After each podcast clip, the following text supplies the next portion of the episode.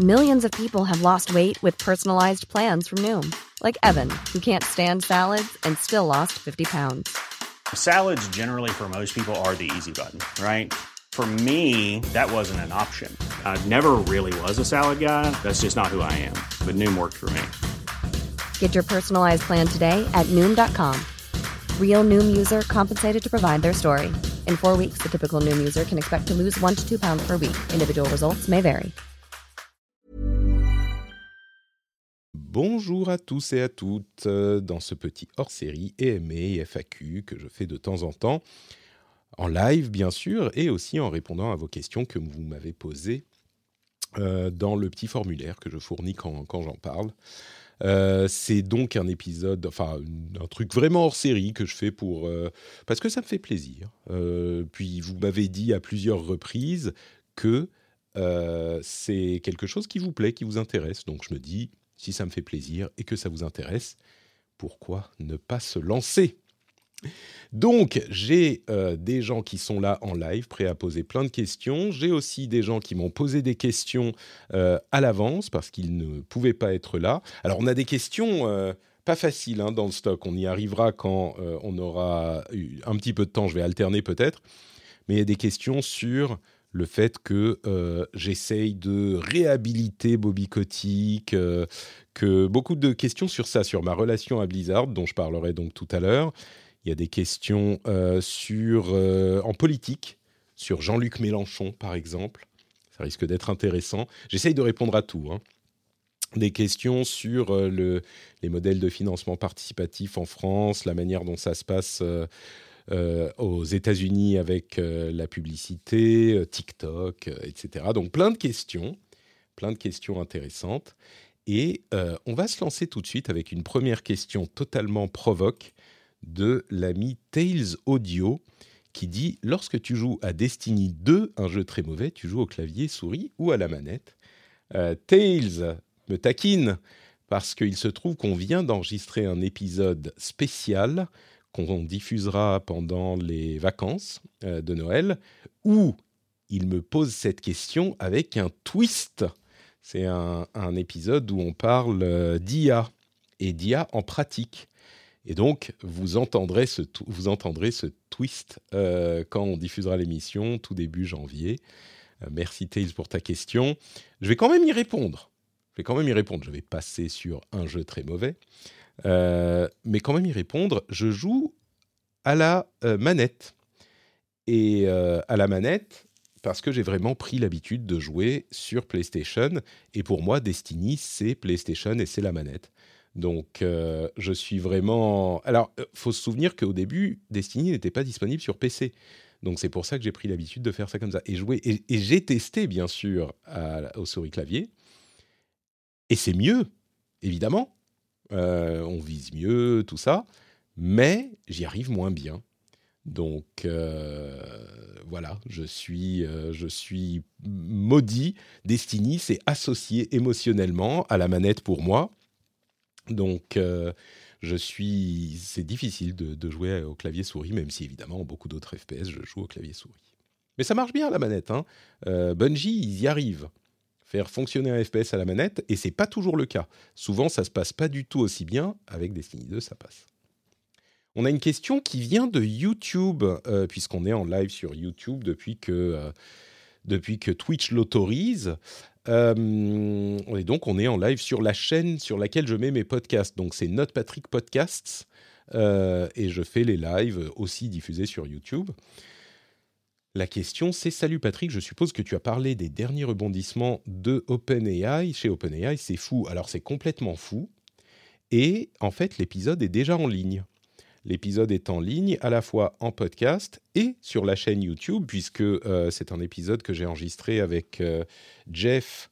Et les épisodes qu'on fait avec Jeff, on les fait le lundi soir plutôt que le mardi midi pour euh, accommoder sa présence euh, aux États-Unis et les time, euh, les zones, time zones, comment on dit ça, les fuseaux horaires. Et donc, et j'ai enregistré la vidéo aussi, et donc on a pu la mettre sur YouTube pour ceux qui, ve- qui veulent regarder sur YouTube, mais bien sûr, la plupart d'entre vous écoutent en podcast.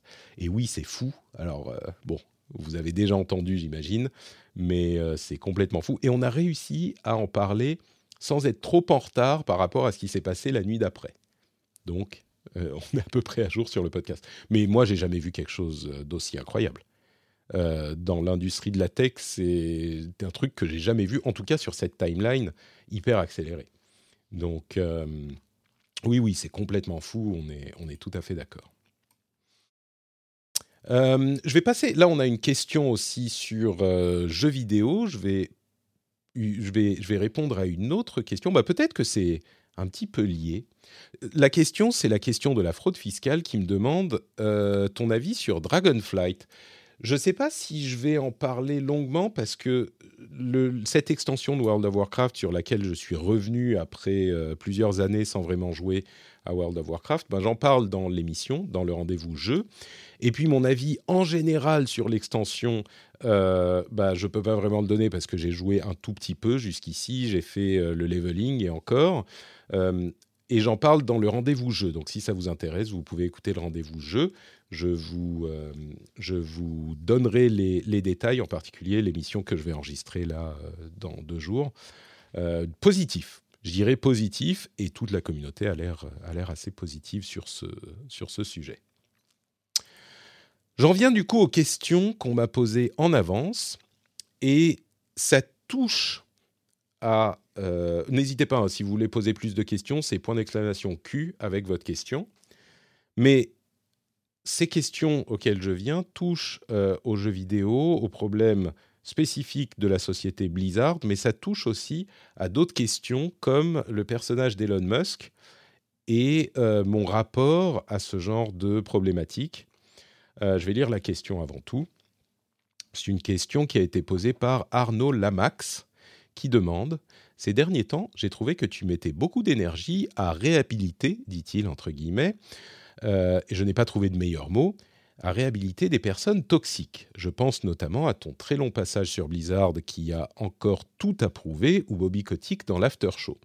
Si je comprends la démarche, apporter de la nuance, donner la big picture à tes auditeurs, je n'ai pas l'impression qu'il manque de soutien ou de moyens pour faire bonne figure ou amende honorable. D'autres sociétés ou personnalités ne mériteraient-elles pas toute cette énergie? Merci Arnaud, c'est une euh, très bonne question et une question qui me, qui me travaille un petit peu. Euh, parce que c'est évidemment une question compliquée, et je vais y répondre dans un instant, mais en fait, il y a Lee enfin Guy, qui a posé une question assez similaire, donc je vais lire sa, question aussi, et puis je vais répondre avec ça et élargir un petit peu euh, tout de suite. Donc salut Patrick, tu as dit à nombreuses reprises être profondément attristé par les nombreuses affaires de management toxique chez Blizzard. Euh, c'est plus que profondément attristé, mais oui. Et c'était en gros un scandale qui a éclaté. Il n'y a pas eu plusieurs scandales différents, mais oui, ça réunissait euh, une culture d'entreprise en général qui était plus que problématique. Pourtant, Overwatch est toujours resté le jeu auquel tu, joues dès que tu as 5 minutes. Tu n'auras jamais une occasion de défendre Diablo Immortals, Immortal, pas Immortals. Euh, tu mentionnes chaque nouvelle saison d'Overwatch dans les news. Tu en as parlé pendant, tu as parlé pendant presque 45 minutes de la BlizzCon. Tu as réinstallé WoW. Pour tout dire, tu es désormais ma principale source d'information concernant Blizzard. Oui, euh, je sens une profonde dichotomie entre ton envie de te détacher de Blizzard et ta passion historique pour cette société qui te pousse à en parler avec beaucoup plus de ferveur que n'importe quel autre éditeur. Est-ce qu'on ne serait pas sur un petit syndrome de Stockholm? Patrick, tous trois fois si s'il faut qu'on t'envoie du secours, les loups dans la forêt seraient-ils en fait des espions de Kotick À titre personnel, ces histoires m'ont totalement dégoûté des jeux Blizzard. Je garde également une profonde tendresse pour les milliers d'heures de plaisir qu'ils m'ont apporté, mais maintenant j'attends du concret, pour me, du concret pour me séduire à nouveau. Bonne continuation à toi et merci à toutes ces pour toutes ces années de podcasts de qualité. Euh, donc, je sens qu'il y a vraiment une interrogation sur ces questions-là et sur la relation que je peux avoir moi personnellement à la société et à ces jeux, et la question euh, plus générale du fait que euh, la culture de l'entreprise s'est révélée plus que problématique, et comment, au, final, la question que ça pose euh, au fond, je pense, et merci du coup, Liguli, merci à tous les deux et merci à tous ceux qui, qui se posent cette question aussi et qui me l'ont exprimé par différents moyens ici ou là. Euh, je pense que ça pose la question de la relation qu'on peut avoir avec des produits, on va dire des produits attrayants, issus d'une origine toxique. Et c'est un problème je vais parler des personnages spécifiques de Bobby Kotick et de Elon Musk ensuite, mais une œuvre qui nous plaît issue d'une origine toxique, ou en partie toxique ou problématique, c'est un problème qui est compliqué, qui dépasse euh, le jeu vidéo. Euh, et qui... peut-être que je vais dire une autre chose avant. Comme j'ai essayé de l'exprimer dans euh, l'épisode où on a parlé de la BlizzCon, donc la conférence où... J'explique hein, toutes ces choses-là parce qu'il y a des gens qui n'écoutent pas le rendez-vous jeu et qui ne sont peut-être pas au courant la BlizzCon est la conférence de la société Blizzard, la conférence euh, communautaire de la société Blizzard. Ils font plein d'annonces. Et euh, elle a eu lieu pour la première fois depuis des années parce que Covid et parce que scandale de, culture toxique et de harcèlement en 2021. Donc, ils ont sauté plusieurs euh, conférences et là, c'était son grand retour. J'ai passé beaucoup de temps à en parler dans un épisode d'il y a quelques semaines pour plusieurs raisons. D'abord, parce qu'il n'y avait pas beaucoup d'autres actualités. J'aurais pu faire plus court, c'est évident. Mais aussi parce que j'ai un affect très particulier avec la société Blizzard. et comme j'ai essayé de l'expliquer dans l'émission, peut-être que c'est pas bien euh, passé, c'est pas bien, les gens ne l'ont pas bien compris. Euh, il est évident que euh, je ne peux pas considérer la société comme je considérerais une autre société. J'essaye autant que possible de rester objectif et je crois que j'y arrive, sincèrement, même avec tout ce que j'ai dit ces derniers temps. Euh, mais évidemment, je m'intéresse, on va dire, beaucoup plus à la société Blizzard qu'à d'autres, parce qu'elle a fait euh, une majeure partie de mes 20 dernières années de jeux vidéo et d'activités euh, professionnelles avec les podcasts, avec le fait que j'ai travaillé chez eux pendant 5 ans, etc. Et quand les scandales euh, se sont fait jour en 2021, j'en ai beaucoup parlé, j'en ai parlé pendant longtemps après. Euh, je pense euh, rarement manquer une occasion de rappeler les raisons pour lesquelles c'était problématique. Donc j'essaie vraiment d'être très objectif sur ces sujets, ou en tout cas de ne pas les oublier. Maintenant, la, la, BlizzCon en elle-même, oui, j'en ai parlé beaucoup. et ce que je disais, j'en ai même fait le titre de l'épisode. Euh, je vais, attendez, retrouver l'épisode en question pour ne pas euh, dire de bêtises. Ce que je disais, c'est Blizzard, on a envie d'y croire. J'ai pas dit que j'y crois. J'ai pas dit que je pardonne.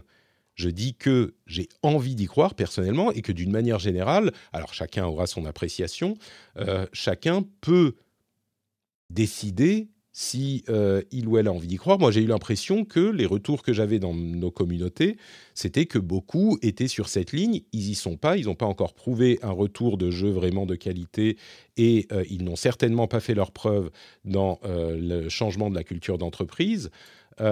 mais beaucoup avaient envie d'y croire parce que ce qui avait été montré à la BlizzCon était enthousiasmant. Et pour parler spécifiquement de la question de la culture d'entreprise et de la toxicité, le problème euh, que moi je pointe du doigt, c'est qu'on n'a pas eu, au-delà des, déclarations, on n'a pas eu de regard extérieur sur ce qui se passe à l'intérieur de la société. Et donc, il est impossible de prouver que les choses vont mieux si elles vont mieux, et on ne sait pas. Et les retours que j'ai eus, moi, euh, de l'interne, ils sont de deux natures. Soit, bon, bah, c'est un petit peu, euh, c'est toujours le bordel, mais c'était il y a quelque temps déjà, soit, et c'est là que euh, peut-être que les, choses sont euh, positives, bah, tout le monde est parti.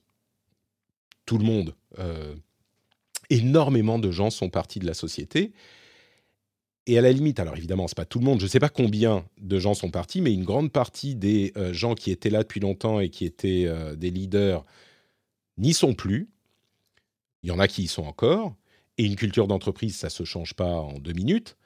Euh, mais il y a plein de gens qui sont partis. Il y a plein de gens qui sont très enthousiastes sur les jeux qu'ils sont en train de faire. Il y a des développeurs qui créent des produits qu'ils aiment. Et donc, on a à la fois cette problématique qui est, bah, il y a plein de gens qui n'ont rien demandé à personne et qui veulent juste faire des jeux. Et si en plus on ne joue pas à leur jeu, c'était ce que je disais déjà au moment des scandales, au moment où ils ont éclaté. Hein. Si on ne joue pas à leur jeu, bah, c'est la double peine. Non seulement ils ont développé dans la douleur, mais en plus euh, on, les empêche de euh, vivre le fruit de leur euh, labeur et de leur passion. et, d'une autre part, il y a un autre problème qui est, enfin, un autre élément qui est important pour la question de la, de la toxicité. Bobby Kotick, a priori, va quitter la société, donc c'est le grand chef de Activision Blizzard. Il va quitter la société à la fin de l'année suite au rachat par euh, Microsoft. Et donc, ça donne un petit peu une licence un peu artificielle à se dire bon, bah, on peut espérer que les choses vont changer, puisque le chef, qui était euh, sans doute l'une des personnalités, euh, enfin, la personne responsable au final, même si, alors, il était difficile d'imaginer qu'il n'était pas au courant, mais imaginons qu'il n'était pas au courant, il est quand même responsable parce que c'est lui qui est le chef, on n'est pas responsable que des trucs bien. Et donc, comme il va partir, on se dit bon, bah, d'une certaine manière à un moment, on va s'autoriser peut-être à euh, reprendre espoir. Et faute, peut-être que je me suis laissé euh, euh, au final vaincre par le temps et que c'est sur ça qu'il comptait. Mais je me dis, avec le changement d'une partie du personnel, les efforts qu'ils font dans la manière dont ils représentent certaines choses, mais c'était déjà le cas avant. En gros, je sais pas et personne ne peut savoir. Donc qu'est-ce qu'on fait? Et on arrive à cette, problématique entre le produit et les origines. Euh, je prends souvent l'exemple de Michael Jackson, parce que je pense qu'il est très symbolique. On sait ce qu'a fait Michael Jackson. Enfin, c'est pas prouvé dans les tribunaux, mais euh, il y a des, des, on est, il est assez clair sur que, que ce que Michael que Jackson n'était pas euh, quelqu'un de, bien. Pourtant, je ne sais pas si on va dire aux gens qu'ils n'ont plus le droit d'écouter Michael Jackson. On pourrait défendre cette, cette idée. Euh, ou acheter euh, un disque de Michael Jackson. Bon, bah, lui, il n'est plus là maintenant, mais ce genre de, de problématique est réel pour tout. Et chez Blizzard, il y a en plus un changement de personnel et, un affichage de volonté qui était déjà présent avant, mais je veux croire qu'à un moment, on peut... Enfin, il faut que Blizzard euh, réussisse sa transformation. Euh, et le fait qu'il passe sous Microsoft euh, j'espère que ça les poussera à nettoyer encore plus que ça n'a déjà été fait, et ça sera le cas, j'espère, avec Bobby Kotick. Euh, je suis dans une phase entre deux sur mon jugement de la société elle-même, mais c'est vrai que les jeux qu'ils produisent me plaisent. Euh, on avait, avec certains d'entre eux, une période creuse et aujourd'hui ils me paraissent meilleurs. Et comme on a des signes encourageants faibles, euh, peut-être euh, euh, trop faibles, bah, je me dis, bon, bah, je, en gros, je vais résumer parce que je commence à me perdre. J'ai deux choix aujourd'hui. Soit je boycotte les jeux Blizzard, et j'ai pas pris cette décision au moment des scandales. J'avais plus très envie pendant un moment, mais j'ai pas pris cette décision. donc je pense pas que je vais la prendre aujourd'hui. Soit je joue aux jeux Blizzard et je rappelle les problèmes qui euh, se sont fait jour il y a deux ans, il y a plus de deux ans maintenant chez Blizzard, et je scrute, je surveille les changements. Moi, j'ai choisi cette deuxième solution. Euh, je continue à jouer aux jeux Blizzard, je continue à jouer à plein de jeux de sociétés qui ont pu être problématiques par le passé, mais je continue à surveiller, à vous faire, euh, à relayer ces problèmes. donc, je veux pas réhabiliter. Si je reprends les choses que, euh, disent les deux personnes qui ont posé les questions, euh, Overwatch a toujours été le jeu auquel tu joues dès que tu as 5 minutes, oui, c'est vrai. Euh, plus depuis la sortie du 2 encore, mais c'est, euh, ça fait partie de ce choix. Est-ce que je boycotte ou non? Pour plein de raisons, j'ai décidé de ne pas boycotter. Euh, tu ne rates jamais une occasion de défendre Diablo Immortals. Immortal, donc. Non, c'est pas vrai. Je défends pas Diablo Immortal. Je suis juste sur Diablo Immortal. Diablo Immortal est un jeu mobile qui est très bon au niveau gameplay, qui retranscrit très fidèlement euh, Diablo en version mobile, avec un système de monétisation problématique euh, qui fait la, la, que on, on, paye pour gagner de la puissance beaucoup plus rapidement que si on ne paye pas. Voilà, c'est tout. Euh, je dis pas de jouer à Diablo Immortal ou n'y jouez pas, ou c'est un scandale, ou c'est je ne suis pas euh, hyper fan de ce système de monétisation, mais je ne les considère pas comme euh, tellement problématiques. Je ne considère pas que c'est euh, une, peste manifestée en jeu vidéo qui fait qu'on devrait honnir tous les jeux qui l'implémentent. Il y a des moyens de bien l'implémenter, il y a des moyens de moins bien l'implémenter. Vous vous souvenez que je défendais sur le principe certaines, certaines loot box à l'époque où on en débattait beaucoup et au moment où on parlait d'Overwatch. Et moi, je dis, il y a des gens qui condamnent unilatéralement les loot box. Moi, je dis qu'il y a des moyens de bien l'implémenter. Euh, et je ne suis pas catégorique sur ce genre de choses. Diablo Immortal, par exemple, on peut y jouer des heures et des heures et des heures sans payer et s'amuser beaucoup. C'est le cas avec Warcraft euh, Rumble que, euh, auquel je joue en ce moment. Oui, il y a des moyens de payer pour aller plus vite, pour être plus fort, eh ben, si on y va, si on est un adulte qui va en connaissance de cause et euh, qui connaît le fonctionnement, bah, on peut s'amuser. Et c'est la même chose sur Diablo Immortal. Je le défends pas, je dis ce qu'il est. Euh, s'il y a des gens qui disent bah, moi je suis désolé, je n'aime pas euh, ce jeu et je ne veux pas y jouer parce que je ne suis pas d'accord avec la manière dont il a implémenté sa monétisation, bah, très bien, c'est tout à fait ton droit et je comprends complètement cette idée. Euh, mais je ne pense pas qu'on doit être systématiquement à 100% dans un sens ou dans l'autre. On n'est pas obligé, quand on a un problème avec un truc, de le, considérer comme la pire chose qui soit sur Terre, ou quand on aime bien un truc, le défendre quoi qu'il arrive. C'est généralement plutôt, euh, c'est pas vraiment ce problème de défendre quoi qu'il arrive un truc qu'on aime bien qui se pose, c'est plutôt euh, le fait de ben j'aime pas un truc, donc c'est 12 sur 10 sur l'échelle de l'outrage. Euh, d'ailleurs, vous vous souviendrez peut-être que l'un des principes du patrixme, c'est nos jugements sont mesurés.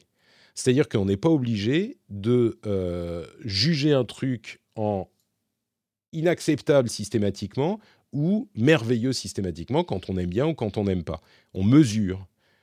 Il y a des trucs qui me plaisent pas dans Diablo Immortal, dans Warcraft Rumble, mais bon, ça ne veut pas dire que je vais aller partir en guerre euh, sur le front contre euh, ces trucs-là.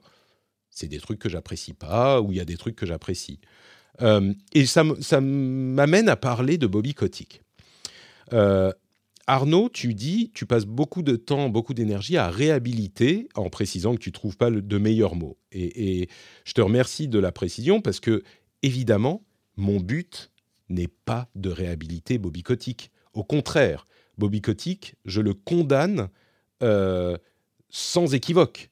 Je trouve qu'il a été que c'est une personne qui euh, a, laissé se développer une culture toxique dans son entreprise et qui lui-même s'est rendu coupable de, euh, d'agissements qui sont inexcusables, d'après ce qu'on en a entendu parler. Ça se trouve, on en entendrait autre chose et mon avis changerait, mais de ce que j'en sais, oui, c'est une personne qui est condamnable et que je suis content de voir partir de Blizzard.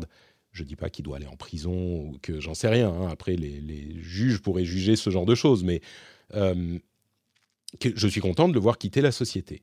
Maintenant, cet avis sur la personne ne doit pas euh, nous aveugler sur tout ce qu'est la personne ou tout ce qu'elle a pu faire. J'ai, par contre-réaction à euh, peut-être ce que j'ai entendu ailleurs, tenu à expliquer à quel point Kotick, et je l'ai fait à plusieurs reprises, donc je ne vais pas le refaire ici, mais à quel point Kotick avait eu une, euh, un génie dans cette industrie du jeu vidéo et dans la gestion de la société qu'il a gérée au niveau business, hein, au niveau décision dans l'industrie.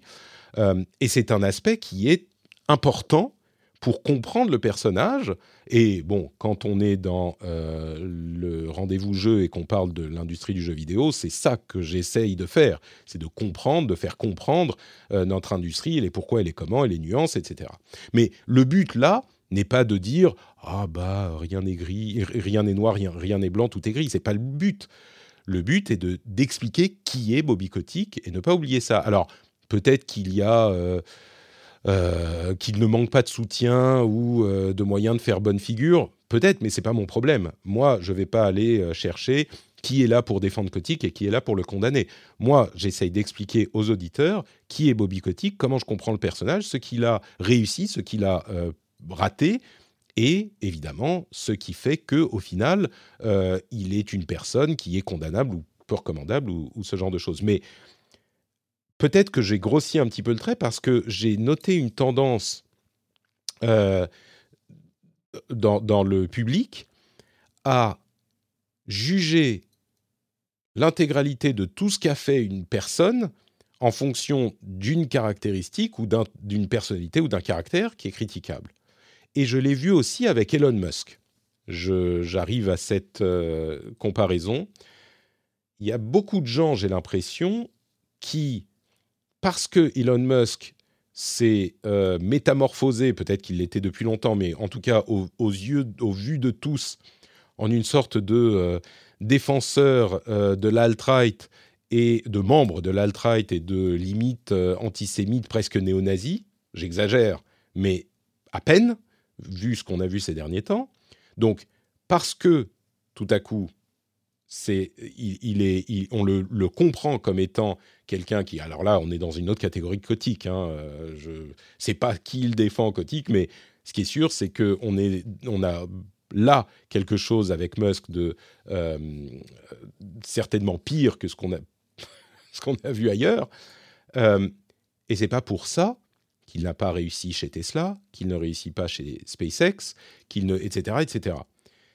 Euh, et j'ai vu beaucoup de gens dire Elon Musk, je schématise un tout petit peu, Elon Musk est un nazi, et de toute façon, euh, Tesla, c'est même pas lui qui a euh, fondé le truc. Et SpaceX, euh, ça marche que grâce à la NASA.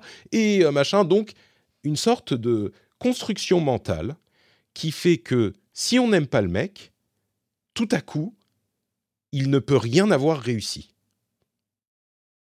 Je suis vraiment perturbé par cette manière de raisonner, par cette vision de euh, plus que de la société, de, la réalité, quoi. C'est c'est pas parce que quelqu'un est éminemment critiquable sur quelque chose qu'il ne peut rien comprendre à rien, qu'il ne peut rien réussir. Et si je retourne cette réflexion, c'est pas parce que quelqu'un a réussi quelque chose, que c'est forcément quelqu'un de bien. Ou même que parce que c'est quelqu'un de bien, qu'il ou elle va forcément réussir quelque chose, ou tout réussir. Et donc cette volonté, cet acharnement à trouver chez Musk, ou chez Kotick d'ailleurs, euh, des, des échecs permanents parce qu'on n'aime pas les personnages, me paraît problématique et dangereuse, parce que ça déforme la réalité. Et vous savez que le premier précepte du patrixme, à côté de nos jugements sont mesurés, je crois, euh, gradués, nos jugements sont gradués, euh, c'est un, la justesse mène à la justice. Il faut comprendre la justesse d'une situation pour pouvoir la juger. Et alors, peut-être encore une fois que c'est pas euh, la meilleure utilisation de mon temps d'expliquer que en fait Kotick a, euh, a, eu une vision incroyable de l'industrie du jeu vidéo, il a su où, ça allait, il a pris les bons tournants. Peut-être que c'est pas une super utilisation de mon temps de dire que Elon Musk fait des choses invraisemblables avec SpaceX et avec Tesla. Peut-être, mais à la limite, c'est pas ça mon but. Mon but n'est pas de, de, de, sélectionner, ah bah je ferais mieux de parler de tel ou tel truc. C'est des sujets qui font l'actualité et je veux vous en livrer une vision aussi juste que possible. Donc ça fait partie de cette discussion. Et moi, je peux pas euh, ne pas parler de ces choses-là aussi quand je parle de ces sujets. Donc comme ils sont dans l'actu, euh, je suis presque mu par une volonté qui m'est euh, inconsciente, qui est inconsciente de, vous dire ce genre de choses aussi. Ah oui, peut-être que je pourrais mieux faire pour telle ou telle chose, mais, mais donc il y a au fond cette volonté vraiment de contrer une tendance que j'ai remarquée qui est de euh, bah, j'aime pas Musk et je comprends moi je l'aime pas hein, euh, de moins en moins d'ailleurs j'aime pas Musk donc Tesla, c'est de la merde, SpaceX, c'est de la merde, etc., etc. J'en parlais. L'histoire de SpaceX est incroyable. Je je connais pas aussi bien l'histoire de Tesla, mais l'histoire de SpaceX, il a tout fait. Il, enfin, il a mené la boîte d'une manière qui était, bref, c'est pas, je résume, c'est pas parce que la NASA finance SpaceX que, évidemment, qu'ils ont eu des financements qui les ont sortis du gouffre à un moment, mais il y avait en face, il y avait Boeing, il y avait Lockheed Martin, la NASA, elle n'a pas intérêt à financer SpaceX plus qu'un autre s'il ne leur donne pas les résultats. Ils auraient pu continuer à financer Boeing et Lockheed Martin, qui le financent encore, euh, évidemment. Donc, euh, donc, voilà. Pour comprendre ces personnages-là, il faut aussi, enfin, ça, n'occulte pas d'autres éléments. Euh, on a quelques remarques dans la chat room que je vais noter. Alors, je vais venir à cette question après.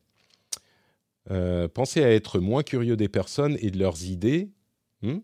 Moins curieux des personnes et que de leurs idées, Marie Curie. Alors oui et non, hein, je comprends. Euh, merci de cette euh, citation qui est intéressante. Pensez à être moins curieux des personnes que de leurs idées. Ça dépend. Il y a des fois quand les, les personnes, les idées des personnes ont des conséquences problématiques, c'est bien d'être curieux de leurs idées aussi. Je pense qu'elle parlait de, d'autres choses, évidemment, Marie Curie, dans l'environnement dans lequel elle a dû exercer, euh, extrêmement euh, euh, sexiste, a dû jouer sur ce genre de, remarques. Euh, je ça va mal, c'est la faute de Elon, mais si ça va bien, c'est les petits gens et jamais le CEO. Il y a, un petit peu de ça aussi. Euh, en gros, ce qu'il dit, c'est oui, on reproche toujours aux gens de euh, quand ça va mal, c'est la faute du CEO, quand ça va bien, c'est grâce aux gens qui euh, travaillent dans la boîte. C'est une tendance qui me gêne un petit peu aussi. c'est pas que quand ça va mal, c'est pas la faute du CEO. Bien sûr que c'est la faute du CEO, mais quand ça va bien, c'est aussi grâce à lui, sans doute. Enfin, dans certains cas, et grâce à tous les gens qui ont travaillé euh, dans le truc. Je vais, faire une dernière remarque qui est un peu provoque, mais, je la fais quand même. On se lamente toujours des euh, pertes d'emploi, des licenciements et des vagues de licenciements, et aujourd'hui on en connaît beaucoup, on en a connu dans la tech, dans le jeu vidéo, et évidemment que c'est problématique, encore plus aux États-Unis qu'ailleurs pour toutes les raisons dont je parle souvent, mais évidemment que c'est problématique, mais on ne parle pas en même temps, et j'avais fait la remarque, parle pas en même temps des moments où ils embauchent des centaines, des milliers, des, dizaines de milliers de personnes dans ces boîtes. on ne peut pas construire l'image de... Alors évidemment qu'ils font des bénéfices tout le temps. Donc oui, ça protège les bénéfices et c'est une autre discussion. Mais on ne peut pas juste construire l'image que c'est... Euh, je veux dire, ça me paraît juste de se dire, bah, quand ils licencient des gens, on le leur reproche, surtout quand ils font des bénéfices. Mais quand ils créent 200 euh, 000 emplois en 4 ans, ce qui a, on a eu le, cas, euh, ben, du coup, on se dit que c'est peut-être pas mal non plus, qu'il contribue euh, au bien-être économique de la société, quoi. et, bon, bref, c'est un sujet plus large, mais dans cette, dans cette vision des choses, je pense que on peut noter ça également. Cette vision de la société est due au mouvement wokiste cancel culture venu des USA. Hmm, tu veux dire la vision de la société euh, Ah oui, tu veux dire que euh, quand une personne est condamnée, elle est condamnable. Alors, euh, le, terme wokisme me, paraît me paraît compliqué à utiliser parce qu'il évoque beaucoup de choses dans ce contexte spécifiquement. Je ne vais pas présumer de ce que tu penses, toi, euh, mais je ne l'utiliserai pas comme ça. Parce que je pense qu'effectivement, euh, il y a une... Euh, alors, recruter à fond pour licencier après, c'est mal évaluer le marché. Non, pas forcément. Quand tu recrutes 200 000 personnes et que tu en licencies 10 000 au bout de 3 ans, non, c'est pas forcément mal évaluer le marché. C'est adapté au marché, adapté aux, aux conjonctures. Euh. alors, je dis pas qu'ils font bien de licencier, c'est pas du tout ce que je dis. Euh, mais, mais non, c'est pas juste que tu peux dire, bah, tu as, embauché. Parce que ce genre de, de, réflexion, tu dis, ah bah, il faut pas embaucher trop pour pas licencier après, du coup, tu pas. Non, non, je suis désolé, ça, ça, ça ne fonctionne pas comme raisonnement. Euh, donc oui, il y a une tendance à condamner unilatéralement des choses euh, qui nous paraissent inacceptables. J'aimerais du coup me faire l'avocat du diable de mon propre avocat du diable. Parfois, c'est nécessaire ça. c'est nécessaire de condamner unilatéralement, et je comprends les raisons pour lesquelles on le fait. Euh, il y a une utilité sociale à la euh, cancel culture. Je pense tout de même qu'on peut prendre du recul, surtout après un certain temps, euh, quelques années, et se dire bon bah on ajuste un petit peu les choses ou réévaluer les choses, même si c'est nécessaire ou ça a pu être nécessaire par le passé. Euh, donc je, je, je, je, ne suis pas en train de dire canceller quelqu'un, c'est toujours mal. Vous ne m'entendrez pas dire ça parce que je crois que parfois il faut taper fort. Mais on peut aussi, euh, avec le recul, euh, se dire que bah, les jugements sont gradués justement et euh, estimer que une fois qu'une crise est passée et que la crise a été gérée, eh ben, peut-être qu'on peut, ne pas rester sur un élan nécessaire au début et puis s'adapter ensuite. Bon, c'est pas très précis ce que je dis peut-être, mais j'espère que vous comprenez l'intention de mon, de mon discours.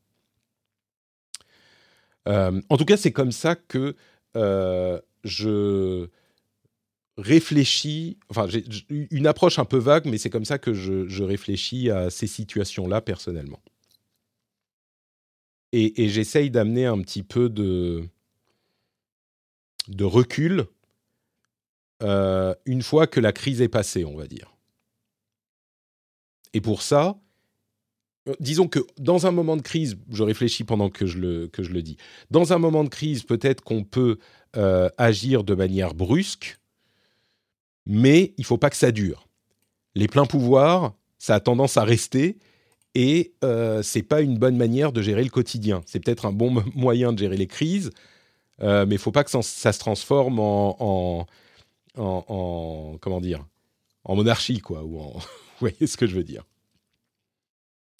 Euh, et en l'occurrence, puisqu'on parlait de Musk, ce qui se passe sur Twitter est totalement la faute de Musk et sa responsabilité. Là, il n'y a pas de... Euh, vous voyez, y a, même s'il y a souvent des cas où on va dire là c'est comme ci, là c'est comme ça, euh, là, Musk est 100% responsable de ce qu'il est en train de faire de Twitter, en bien ou en mal. moi, j'ai l'impression que ça va plutôt mal, et pas que pour les questions de néo-nazis qu'on voit partout sur la plateforme, mais c'est lui qui en est responsable. Donc euh, il y a aussi des cas où là, c'est euh, ni les gens qui travaillent, ni les gens qui font ce qu'ils peuvent. Oui, là, c'est lui qui a dit maintenant on fait comme ça, comme ça, comme ça.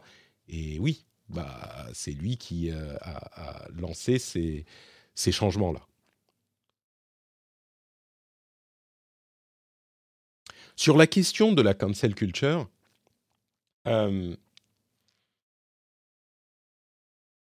encore une fois, je comprends le, la nécessité de quelque chose, de taper fort. Mais je pense aussi que euh, on a des punitions pour euh, condamnation criminelle dans nos sociétés. Quelqu'un qui va être reconnu coupable de, euh, vol, de, de comportements violents, de crimes violents, de meurtre va, au bout d'un moment, réussir à se faire réhabiliter dans la société. Et je pense que généralement, euh, les crimes qu'on condamne en appelant au, cancel de quelqu'un, je sais pas, je veux pas faire d'évaluation de, c'est pire, c'est moins pire, c'est, mais euh, je pense qu'il faut pouvoir en être réhabilité également. Peut-être qu'il y a des lignes qui, une fois dépassées, euh, des lignes qui, une fois franchies, bah, on peut plus en revenir. C'est possible. Mais je pense que dans beaucoup de cas, euh, il y a des gens qui font des erreurs, qui peuvent apprendre de leurs erreurs, qui peuvent euh, faire amende honorable, purger leur peine en quelque sorte, et puis en revenir et être réhabilité. et puis, tout n'est pas une euh, un crime qui nécessite la peine maximale. Donc je comprends la nécessité d'élever la voix et de dire ça c'est inacceptable, en particulier dans les contextes dont on parle, dans les contextes de sexisme, de harcèlement, de toutes ces choses-là.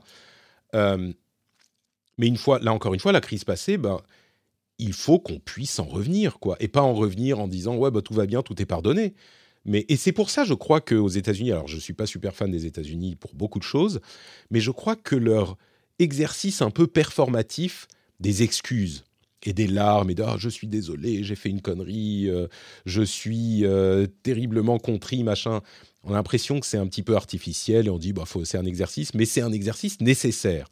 Et je comprends pourquoi il est nécessaire. C'est le fait de publiquement signaler, montrer que je j'ai fait une erreur, je le reconnais, je vais faire de mon mieux pour ne pas la refaire, alors que ça soit sincère ou pas, c'est publiquement montrer ce qui est acceptable en société.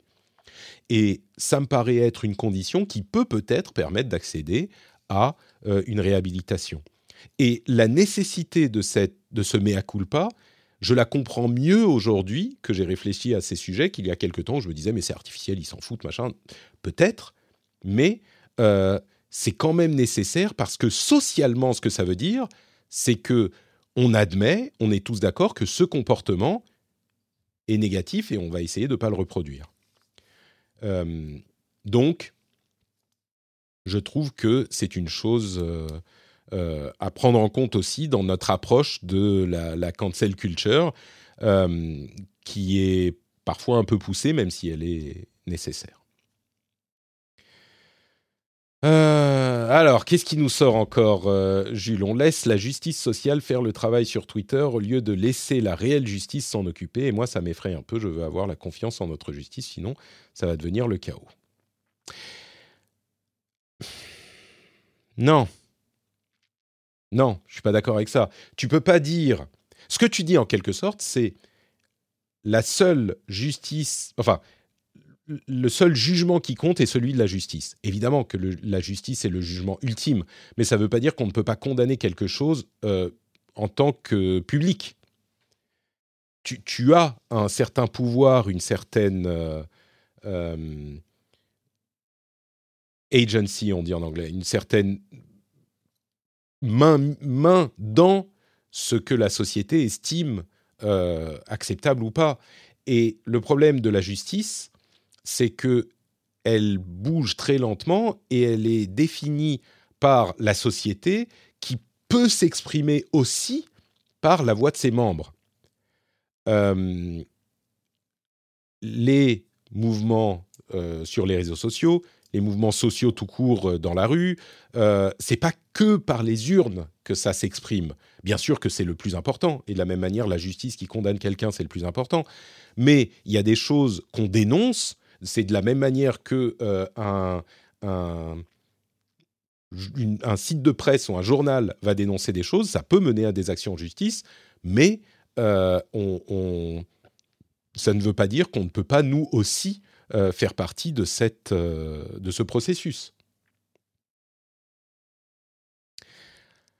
Alors, un gauchiste dirait, je me demande si, c'est un gauchiste qui dit ça ou pas, le problème de la justice, c'est qu'elle est écrite par et pour les riches dans une certaine mesure. Je crois que c'est une vision un petit, peu, euh, un petit peu extrême de la chose, mais je crois que tu en es conscient aussi en le disant, d'où le petit smiley qui tire la langue. Bon, avançons un petit peu, on va arriver à d'autres sujets peut-être un petit peu, euh, peu connexes. Euh, ça fait longtemps que tu ne nous as pas recommandé de lire Factfulness. Est-ce que tout va bien, nous dit Jean-Yves? Mais oui, bien sûr, Factfulness. Factfulness. Euh, euh, j'ai pas de vraies questions, c'est pour t'écouter. Merci, Samaltman, etc. De rien, de rien. Regrettes-tu ton appel au vote pour Mélenchon, euh, pour Jean-Luc Mélenchon, lors des dernières présidentielles, au vu de ses dernières prises de position? Je vous ai dit que je répondrais à tout, hein, ou presque. Euh, alors, je crois pas que j'ai appelé spécifiquement au vote pour Mélenchon. Je me suis publiquement posé la question de si j'allais le faire. Ce qui est une nuance, certes, mais une nuance tout de même. Euh, au final, moi, j'ai pas voté pour Mélenchon. Je parlais, en fait, je résume. Euh, j'appelais pour voter. Je me demandais si j'allais moi-même euh, voter Mélenchon au premier tour pour essayer de faire barrage à l'extrême droite. comme bon, j'en parlais aux dernières élections. Au final, j'ai voté vert. et, il n'y a pas vraiment de, regret ou pas de regret à avoir. Bon, Mélenchon n'est pas passé. Euh, et la, situation était différente à l'époque. On juge en fonction des informations qu'on a sur le moment. C'est facile rétroactivement de se dire ah bah oui ceci cela. La raison pour laquelle j'hésitais avec Mélenchon, c'est que je pense que c'est une personne. Euh, je pense sincèrement que Mélenchon est quelqu'un de dangereux. Euh, parce que, pas parce qu'il est dangereux, comment dire, je, pense que c'est, un populiste euh, qui revendique le fait d'être populiste, mais surtout la, manière dont il appréhende certaines euh, positions, enfin ses positions sur certains sujets sont effectivement très problématiques. Alors je ne vais pas parler euh, du sujet du Moyen-Orient, mais ne serait-ce que euh, le positionnement par rapport à la Russie est extrêmement problématique et le positionnement par rapport à l'Europe me paraît extrêmement problématique. Moi, je, je suis euh, dans mon, ma vision politique tout à fait convaincu que la coopération économique entre les pays est ce qui a permis de mettre fin au conflit armé constant entre nous et dans le monde. Et quand je dis fin, je viens d'évoquer le conflit en Ukraine, euh, c'est consciemment que je l'ai fait. La coopération économique, l'unification de l'Europe, les traités de libre-échange dans le monde entre les États-Unis, la Chine, le, tous les pays, euh, sont 100, enfin 100%, et je suis pas un spécialiste de tous ces sujets. Hein. J'espère que vous ne les ressortirez pas dans 10 ans sur TikTok euh, en disant Ah, Patrick euh, a dit ça. Là, je vous livre mes pensées comme elles viennent. Mais euh, je pense vraiment que la coopération économique est ce qui fait que les conflits armés ont quasiment disparu dans le monde. Quasiment.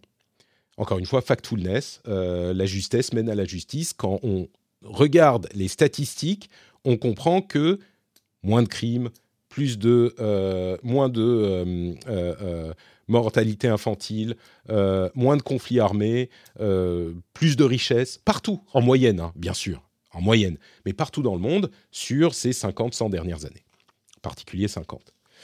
Euh, donc, le repli que prône Jean-Luc Mélenchon sur la France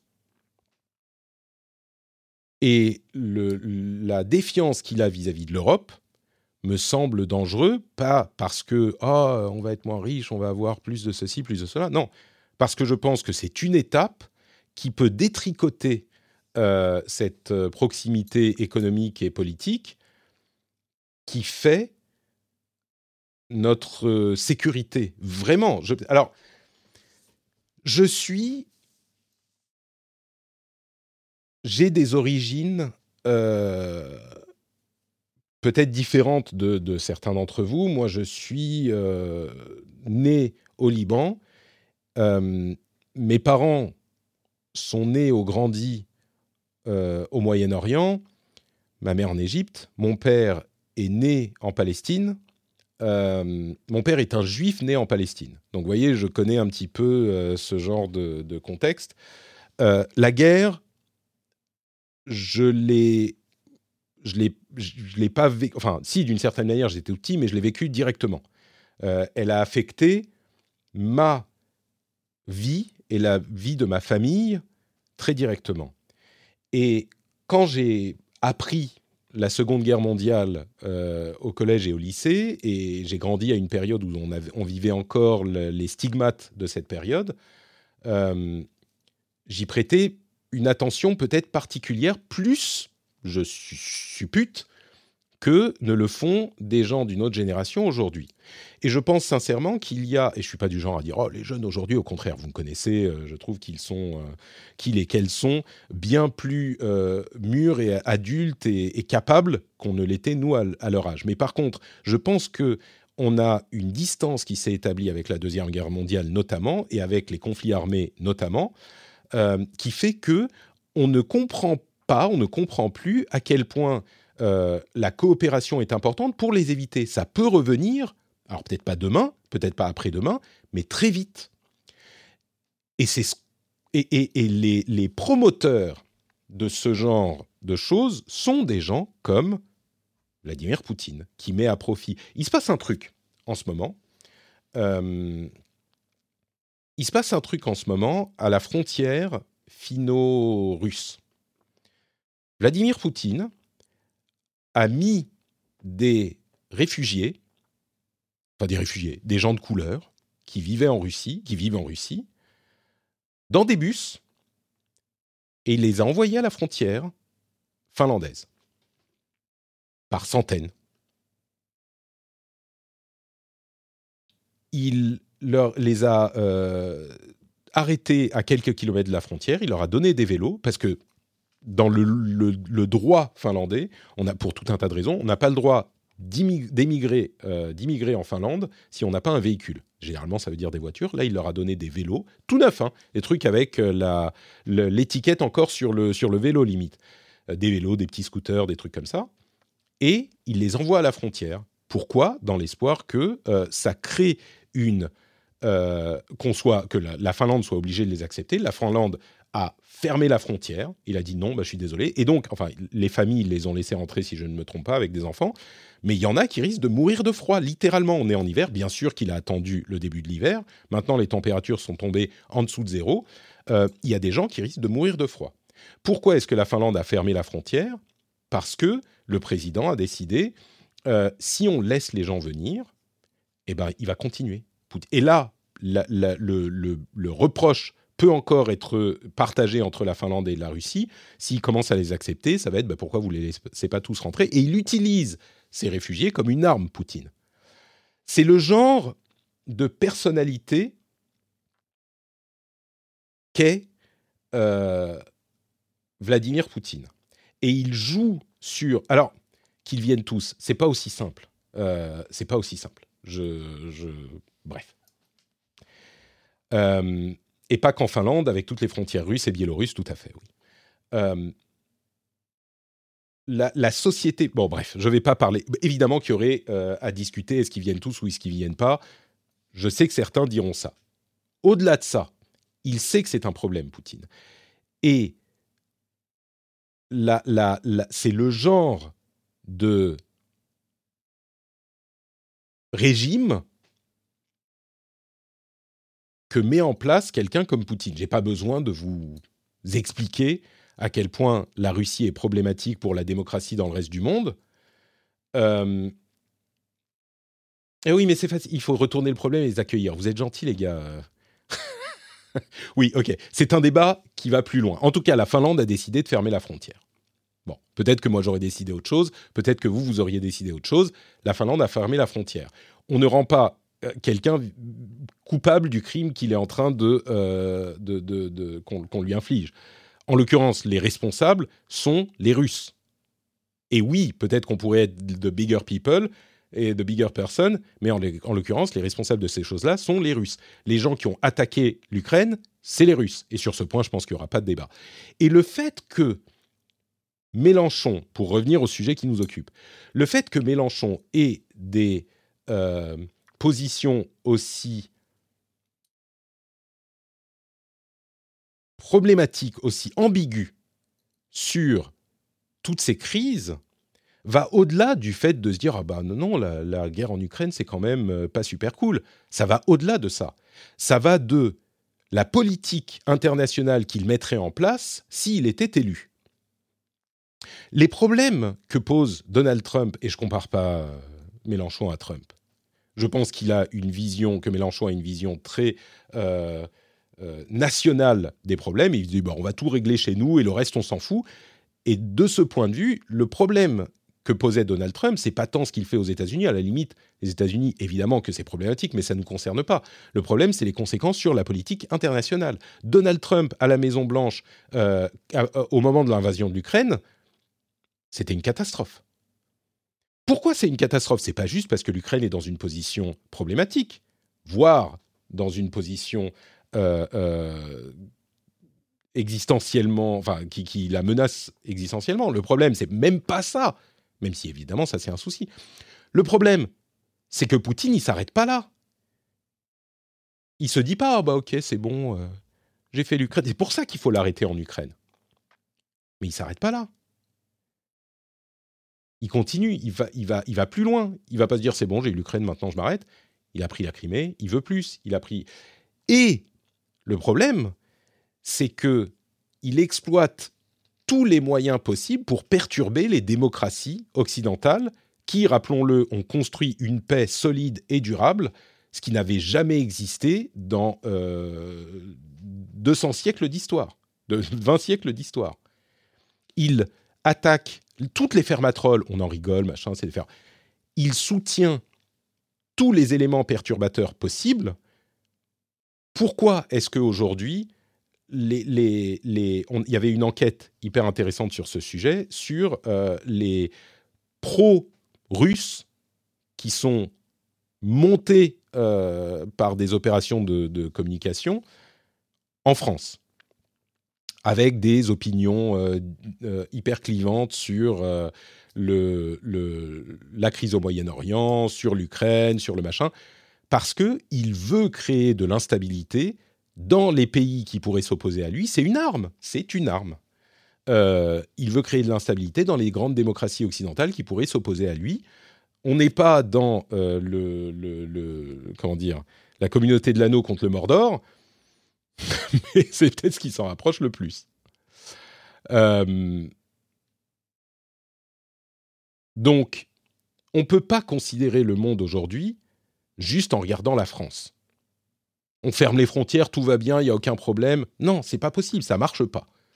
Si ça marchait, peut-être que mon opinion serait différente. Je ne suis pas convaincu, mais peut-être. Mais ça marche pas. Euh, avec la Russie qui perturbe euh, la, stabilité géopolitique, ça a forcément des conséquences sur la France. En plus du fait que euh, ça a des conséquences partout ailleurs aussi. Et donc, pour en revenir à Mélenchon, euh, je trouve que toutes ces prises de position sont extrêmement problématiques, que au-delà même de la question de euh, traditionnelle gauche-droite, vraiment, si on étudie les questions une à une, les prises de position sur ces questions euh, euh, euh sont problématiques. Ces positions économiques au niveau de l'Europe, enfin ces positions au niveau de l'Europe politique et économique ne me conviennent pas du tout parce que je pense qu'elles sont dangereuses. Et il y a un autre problème que j'ai avec Mélenchon et tu penses réellement que c'est uniquement la Russie qui est responsable de la déstabilisation de la région? Tu veux dire de la région du Moyen-Orient? Non, non, non, bien sûr que non. Je dis pas que c'est. Enfin, faudrait voir qui les a financés. Je pense que la Russie finance beaucoup plus de choses qu'on ne lui attribue pas qu'on ne pense. Mais je ne dis pas que c'est la Russie qui a financé le Hamas directement pour euh, ses, les, les, exa les, exactions d'il y a combien de temps? Un mois maintenant? Euh, Non, non, non, bien sûr que non. Mais par contre, l'exploitation de la crise et euh, l'insistance dans les divisions, oui, et pas que ça.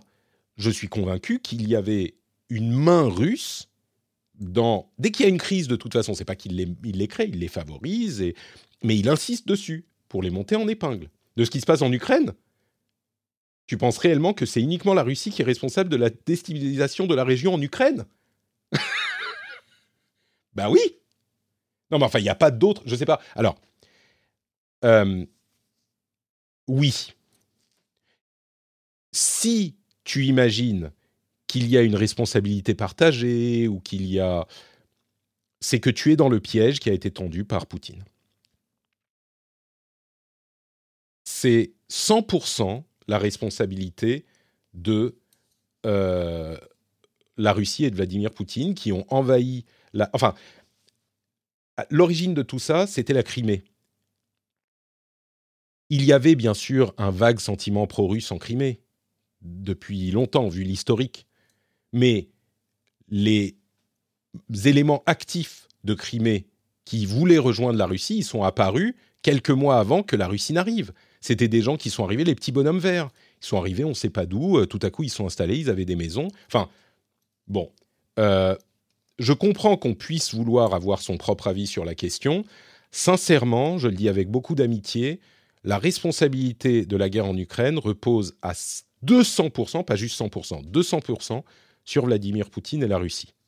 Ça ne fait aucun doute. Euh, alors, il y a un, message euh, qui a été euh, censuré qui, parlait de, des néocons américains. Oui, enfin, ils ont aussi leur. Oui, c'est con américain, c'est con qui a été censuré.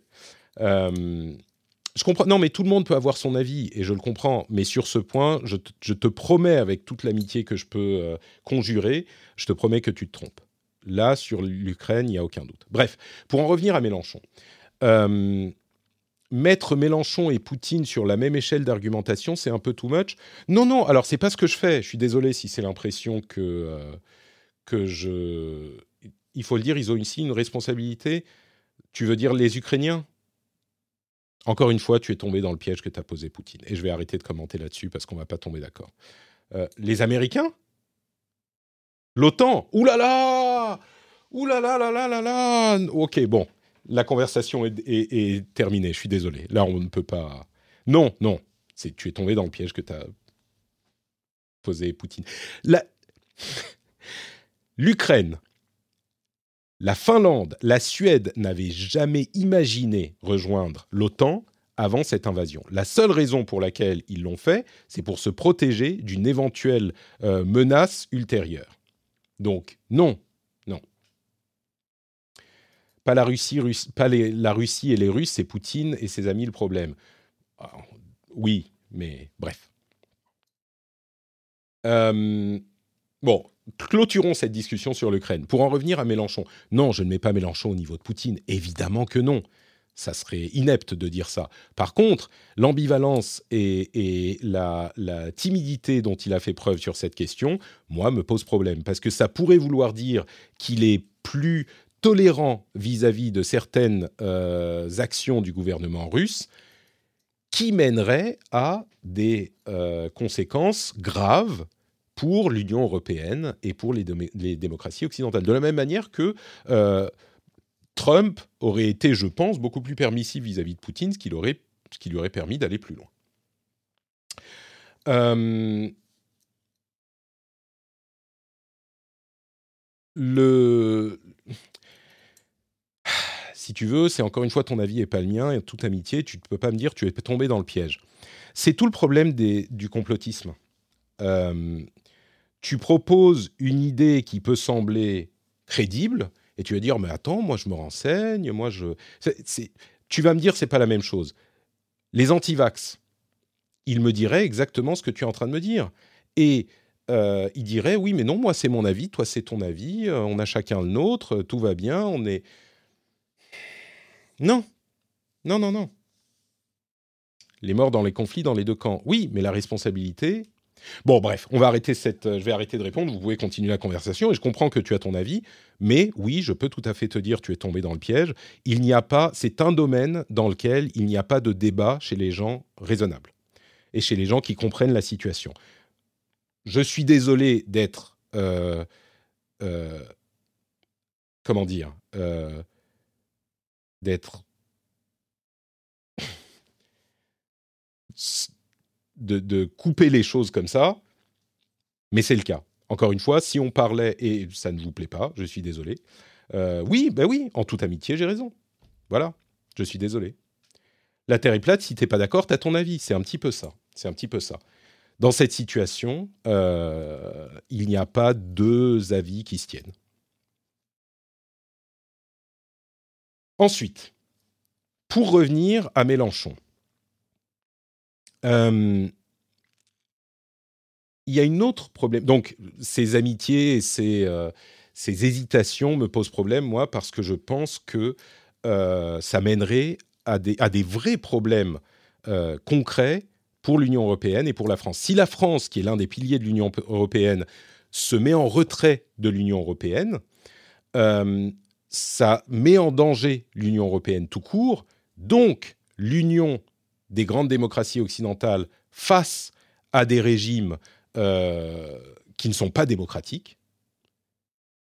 Et donc, ça met en recul cette stabilité qui nous a amené la paix. C'est très concret. Hein. Moi, je ne suis pas en train de parler de... Euh, je dis, le, on a des situations où notre paix est fragile et si on ne la préserve pas et si on ne comprend pas pourquoi on a réussi à la construire, il y a la guerre qui peut arriver dans 5 ans, 10 ans, vraiment, mais la guerre genre euh, vraie guerre, où on envoie des soldats se faire tuer sur le front. Donc, je ne suis pas en train de dire si Mélenchon est élu, il y a la guerre en Europe demain, mais je dis que vraiment, concrètement, sincèrement, si Mélenchon est élu, les démocraties occidentales risquent de reculer face à euh, des forces non démocratiques qui, dans le monde, profiteraient d'une faiblesse du camp euh, du, bloc démocratique occidental. Donc, euh, il y a une autre chose qui me pose problème avec euh, et c'est pour ça aussi d'ailleurs que j'aime pas quand on dit ah la démocratie est finie machin non on est en, démocratie et il y a des des exagérations qui sont contre-productives mais il y a un autre truc qui me gêne avec Mélenchon et je vais juste dire un petit mot sur l'extrême droite. Euh, oui, euh, un truc. Excusez-moi, je reviens sur ce sujet. On nous dit dans la chatroom, oui, mais informe-toi, informe-toi. C'est l'un, encore une fois, je t'invite à euh, étudier la question, non pas de l'Ukraine, mais du complotisme. L'idée que si seulement on était bien informé, on comprendrait, est problématique parce qu'elle s'applique à un consensus logique qu'on peut comprendre, qu'on peut apprendre, mais elle permet aussi de le contourner. Parce que si tu dis, ah ben voilà, la situation, elle est comme ci, comme ci, comme ça, des complotistes vont te dire, ah mais, euh, euh, do your own research. C'est exactement le terme qu'utilisent les complotistes euh, anglophones. Do your own research. Fais tes propres recherches. Ce que ça veut dire, c'est ne crois pas les médias traditionnels, les médias établis, renseigne-toi toi-même. Les experts, on peut en trouver qui vont te dire ce que tu as envie d'entendre.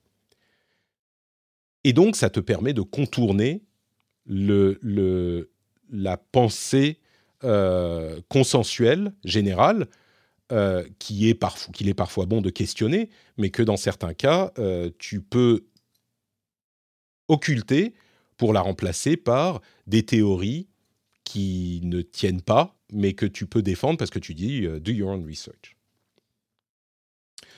Euh, l'autre problème que j'ai avec Mélenchon, c'est l'effet que la France insoumise a eu sur le paysage politique français. La France insoumise est la tendance... Euh, non, je voulais dire un autre truc avant sur l'extrême droite, pardon l'extrême droite est effectivement une tendance politique qui est extrêmement problématique et à choisir, je pense que je choisirais l'extrême gauche. Ça ne veut pas dire que je n'ai pas des critiques à émettre sur l'extrême gauche. Évidemment que euh, le Rassemblement national et encore plus euh, la mouvance d'Éric Zemmour, que je considère comme des magaïens trumpiens et, ce genre de choses, sont au-delà des problèmes idéologiques évidents, euh, évidemment que ce sont des gens qui auraient un effet désastreux sur non seulement l'économie, mais aussi la démocratie. Donc non, merci. Maintenant, euh, le, problème que j'ai avec l'effet sur la vie politique de Mélenchon et euh, la France insoumise. On dit souvent, et on a beaucoup reproché, euh, on, a beaucoup reproché à différents acteurs politiques d'être clivants. Généralement, quand on n'aime pas ce qu'ils disent ou on dit euh, ils sont clivants, la tendance politique qui a été le plus clivante, et je ne l'ai pas vue tout de suite, mais qui a été le plus clivante ces dix dernières années, et pour moi de très loin, la France insoumise et, alors ce qui est, peut appeler l'extrême gauche ou la France insoumise. Euh, le problème, c'est que la France insoumise et Mélenchon considèrent tout ce qui est à droite d'eux, y compris le Parti socialiste, comme inacceptable, parce que c'est la droite et c'est le capitalisme. La seule chose qui est acceptable, c'est ce qui est dans leur ligne de pensée et qui est donc la gauche LFI. Et il n'y a rien de plus binarisant, je pense, que la France insoumise en France. La binarisation de la vie politique était déjà présente aux États-Unis avec Donald Trump et MAGA. Euh, alors on peut débattre sur est-ce que c'est l'extrême gauche ou pas LFI, euh, NPA, machin. Ok, je vais juste dire LFI si ça vous fait plaisir. Mais euh, le, les enfants, si vous n'êtes pas content de la manière dont je dis les choses, vous n'êtes pas obligé de rester non plus hein, sur, le, sur le live. Vous vous bornerez à écouter mes rendez-vous tech ou rendez-vous jeu ou rien si ça ne vous plaît pas. Euh, mais ne commencez pas à continuer dans les invectives, s'il vous plaît, parce que c'est pas de ça que je veux que mon live soit fait. Donc, s'il vous plaît, on se calme un petit peu sur le. Vous n'avez pas été très méchant. Hein. Je veux pas être euh, euh, euh, trop exagérer ma représentation pour les auditeurs, mais calmons-nous. On revient à quelque chose d'un petit peu moins. on, on s'envoie plus de pique, quoi. On va dire ça comme ça. mais donc, la binarisation de la vie politique aux États-Unis a encore plus augmenté avec Donald Trump, et c'est quelque chose qui était vraiment, est vraiment problématique parce qu'on ne peut plus discuter, ça tue la discussion. En France, je pense sincèrement qu'elle a été euh, un effet direct de cette façon d'envisager la vie politique et la société qui a été promue par la France insoumise et ses promoteurs. Euh, je vais prendre un exemple que vous connaîtrez tous qui est celui de euh, Usul et Oust Politique, qui ont fait cette émission formidable, euh, ouvrez les guillemets, qui est hyper drôle, où ils traitent, alors eux, ils sont clairement dans la mouvance de la France insoumise, et ils traitent de l'actualité politique euh, en France et à l'international dans leur émission sur Arte, c'était hebdomadaire. ils l'ont arrêté depuis. J'aime beaucoup cette émission, je les trouve super drôles, super intelligents. Mais il y a un truc qui est symbolique de cet effet que dont je parle sur la vie politique en France. Il y a les fameuses deux boîtes, droite et gauche. Vous savez, euh, droite et gauche avec l'accent circonflexe. Et on prend une idée, on prend une personne, on prend un truc, et on la met dans une boîte. Est-ce que c'est de droite ou est-ce que c'est de gauche? Ils le font avec énormément d'humour et d'intelligence. Enfin, ils l'ont fait. Le problème, c'est que ça tue le consensus. Il n'y a aucun moyen de discuter. C'est soit de droite, soit de gauche. Il n'y a pas d'entre les deux. Et évidemment, dans la mouvance du truc, de gauche c'est bien, de droite c'est mal. Et il n'y a pas d'alternative.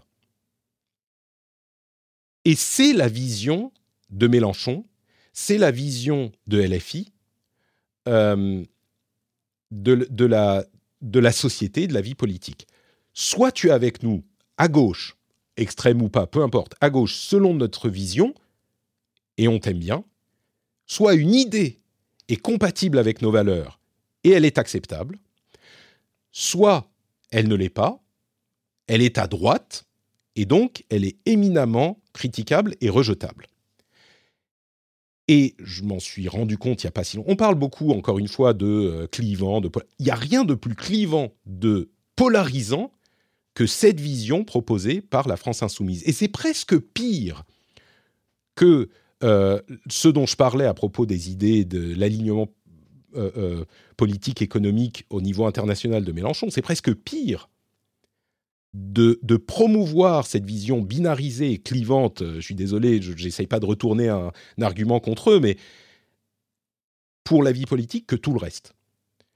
Euh, en plus, enfin, on l'a bien vu, le Parti socialiste, pour tout un tas de raisons, a été atomisé par cette mouvance, et je le comprends, il avait beaucoup déçu, mais ça a désintégré l'idée d'une social-démocratie comme étant trop de droite et inacceptable. Donc il n'y a plus de euh, place à une politique, pour une politique euh, euh, nuancée, qui prend des, des, des, des idées. Il y a la place pour deux choses, la France insoumise ou la droite capitaliste, qui, entre parenthèses, est démoniaque. Et donc, cette vision, cette polarisation de la vie politique en France est, euh, au-delà euh, de, des crises dont j'ai parlé plus tôt, à mon sens, et là c'est juste moi qui fais mon analyse, la binarisation de la vie politique est extrêmement dangereuse. C'est aujourd'hui, je pense, la, chose la plus dangereuse pour la euh, démocratie, le, danger le plus grand pour la démocratie. Une vie politique binarisée et sclérosée. C'est forcément nous contre eux, forcément bien ou mal, et on ne peut pas avancer, on ne peut pas discuter, euh, et ça favorise, le pire, c'est que ça favorise les extrêmes. Et ça favorise les mouvements de rejet. Donc, évidemment que euh, LFI est, assez critiqué aujourd'hui et a eu beaucoup de problèmes. Il y a eu les problèmes avec Katniss, avec euh, d'autres. Oui, et, ça montre aussi que euh, bah, le, les, les problèmes, c'est pas que chez les autres et que ce qu'on peut ceux dont on peut rire chez les autres, quand ça se retrouve chez nous, ben, c'est, pour moi la leçon, c'est pas LFI est à jeter, c'est pas ça la leçon. La leçon, c'est rien n'est aussi simple qu'ils ne l'ont montré ou qu'ils l'ont prétendu par le passé. L'absolutisme ne fonctionne pas. Parce qu'il n'y a rien qui, colle à des situations absolues. Donc, euh, donc bon.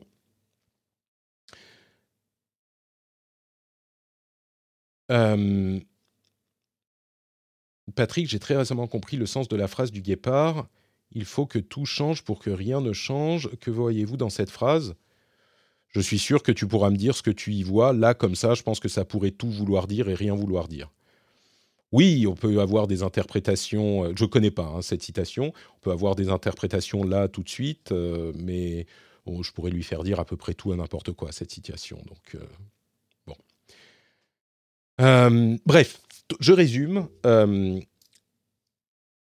le problème euh, que j'ai avec LFI, c'est d'une part la politique extérieure, qui pour moi est dangereuse parce qu'elle affaiblit la démocratie et le bloc euh, européen, qui est la, la, cause de notre prospérité et de l'absence de guerre tout simplement, et d'autre part la binarisation de la vie politique française, qui à mon sens était éminemment est presque exclusivement causé par euh, LFI et Mélenchon.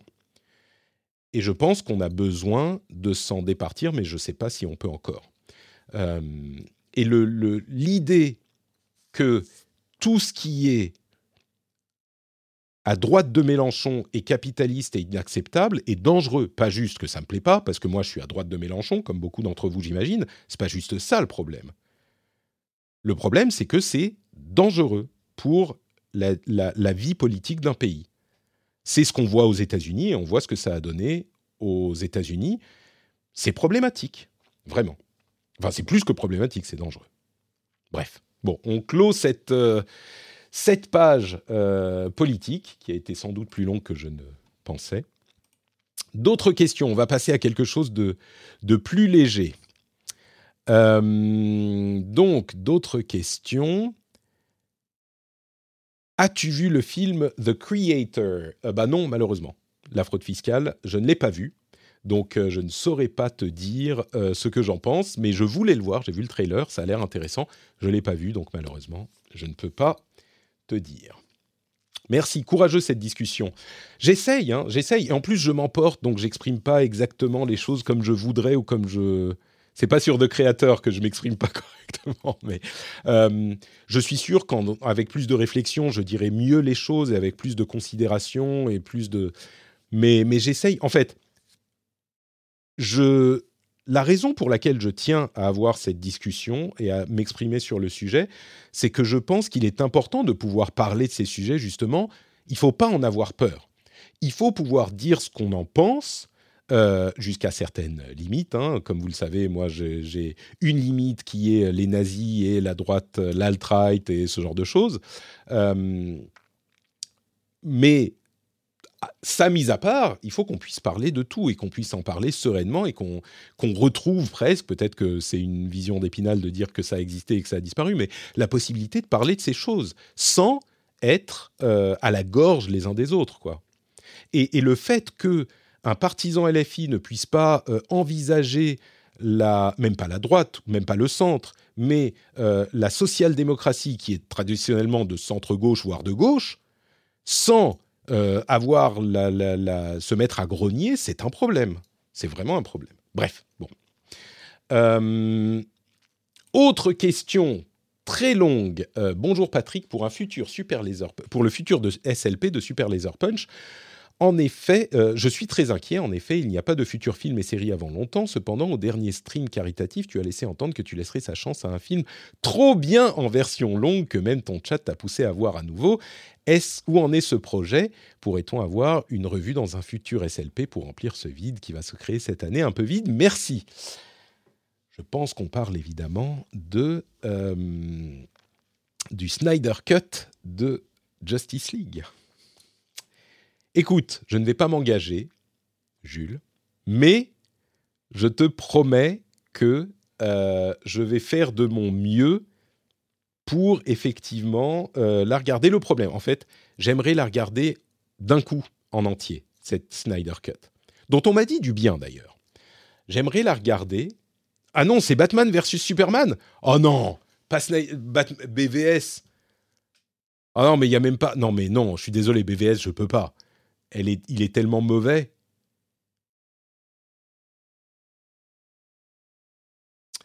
Euh,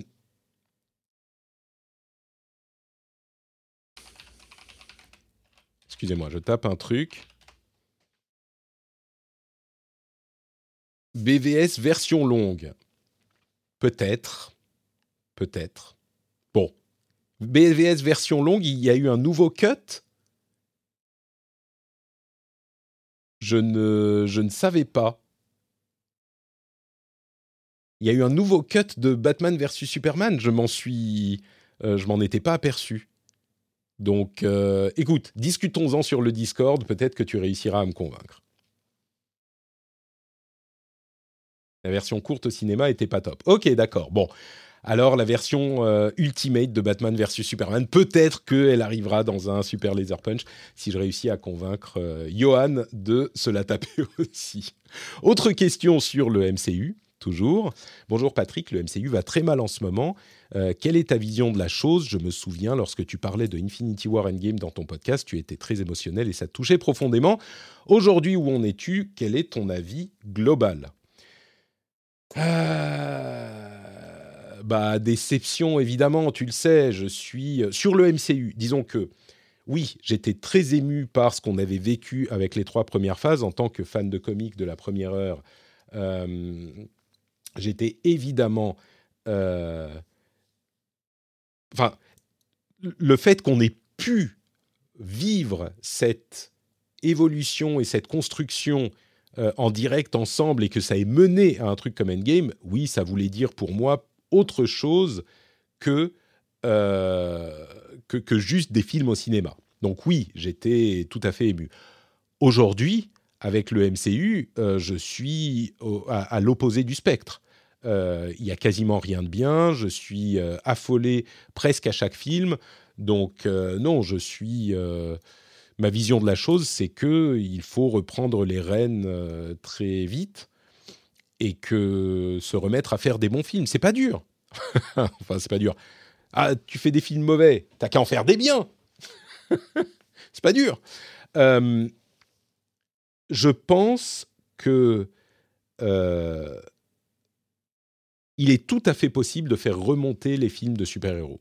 J'en parlais dans un Super Laser Punch, il y a des gens qui disent euh, oui, mais euh, c'est maintenant les films de super-héros, c'est pourri, euh, c'est, les gens sont fatigués. C'est pas qu'ils sont pourris, c'est que les gens sont fatigués, ils en veulent plus. Non, non, c'est pas ça. C'est que les films sont mauvais. Si on fait des films bien, eh ben voilà, ça refait remonter le truc. Et il y a encore le potentiel. C'est encore possible.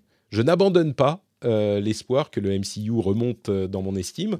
Il y a des choses qui arrivent, il y a des, on est encore dans un entre-deux qui ne s'améliore pas, mais qui est dans un entre-deux. On a les X-Men, on a les 4 Fantastiques, on a plein de choses qui arrivent qui pourraient relancer, donner un nouveau départ au MCU. et si Kevin Feige se, est libéré et qu'il se sort les doigts, je pense qu'il est tout à fait possible qu'on retrouve un MCU, un MCU bien, quoi. Mm. Clairement, là, on n'y est pas. Les films X-Men, c'était bien Non, les films X-Men de la Fox, c'était pas bien du tout. Comme les films Fantastic Four, ils étaient très très mauvais. Mais les personnages, euh, les, personnages de, des comics ont de la matière pour faire des bons films. Euh, de la même manière que, euh, enfin, les films de super-héros. Moi, je suis pas méga fan des, des, des Spider-Man de Rémi, mais mais même les films de super-héros de Marvel avant euh, le début du MCU, c'était très très moyen, à part peut-être Amy si euh, on l'aime bien. Mais euh, les films films X-Men de Singer, ils sont très, ils sont pas mal. Non. Il y en a peut-être un qui est correct, mais non, ils sont pas super, ils sont pas regardables. Mais c'est pas des c'est des films de super-héros comme on faisait à l'époque, qui étaient moyens, euh, voilà quoi. Mais, euh, mais non, moi je les trouve pas très bien ces films-là. Je les trouve pas très bien. Euh, Logan, très bien, oui. Logan, il est bien. Logan, c'est un bon film. Mais c'est un, un one-shot, il s'inscrit pas dans un MCU, ouais, un petit peu vaguement. c'est comme les, les, bons films du DCEU. Ils sont isolés, les Jokers, les machins comme ça. Bon, c'est à peu près tout. bon, voilà, le MCU décevant, clairement. Je crois qu'on arrive à la dernière question. Si vous voulez en ajouter, euh, allez-y. Bah, c'est une question qui est en plusieurs questions. Euh, Barbour me demande, en tant que pro, que penses-tu du lancement d'Origami? Euh, Comment analyses-tu leur modèle économique, notamment leur Patreon? Alors, Origami, c'est un média jeu vidéo qui a été lancé par cinq joyeux lurons que j'aime bien. Euh, qui, dont certains ont participé, enfin, m'ont fait la gentillesse de venir dans le rendez-vous jeu à différentes euh, étapes de son histoire. Euh, ils ont fait un financement participatif qui a très très bien marché sur, c'était Kiss Kiss Bank Bank, je crois, ou non, Kickstarter, je sais plus. Enfin, un, truc en un coup, un one-shot, au début de l'été, et qui ont lancé leurs médias en septembre, en octobre, euh, avec un Patreon qui va avec. Alors je ne sais pas combien, où ils en sont au niveau du Patreon. Euh, Origami Media. Euh, tac, tac, tac. Bon, ils affichent pas le... Si, 6 000 euros par mois. Alors, ils ont eu un financement important au lancement qui leur a permis de s'établir et peut-être de se faire un petit coussin. Euh, évidemment que le financement sur Patreon ne suffira pas seul à faire vivre le média. Ils ont donc maintenant, on va dire, 7000 euros.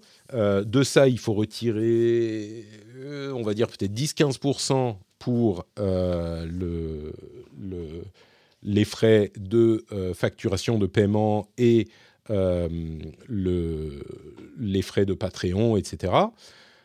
évidemment qu'il ne reste même pas de quoi payer 5 personnes qui sont en temps partiel euh, en l'occurrence, mais pour payer en temps plein, j'imagine qu'il y en a un ou deux en temps plein. Je suis pas sûr, je ne sais pas comment ils sont organisés. Mais 6 000 euros euh, ou 5 000 euros, ça suffira pas à faire vivre tout le monde.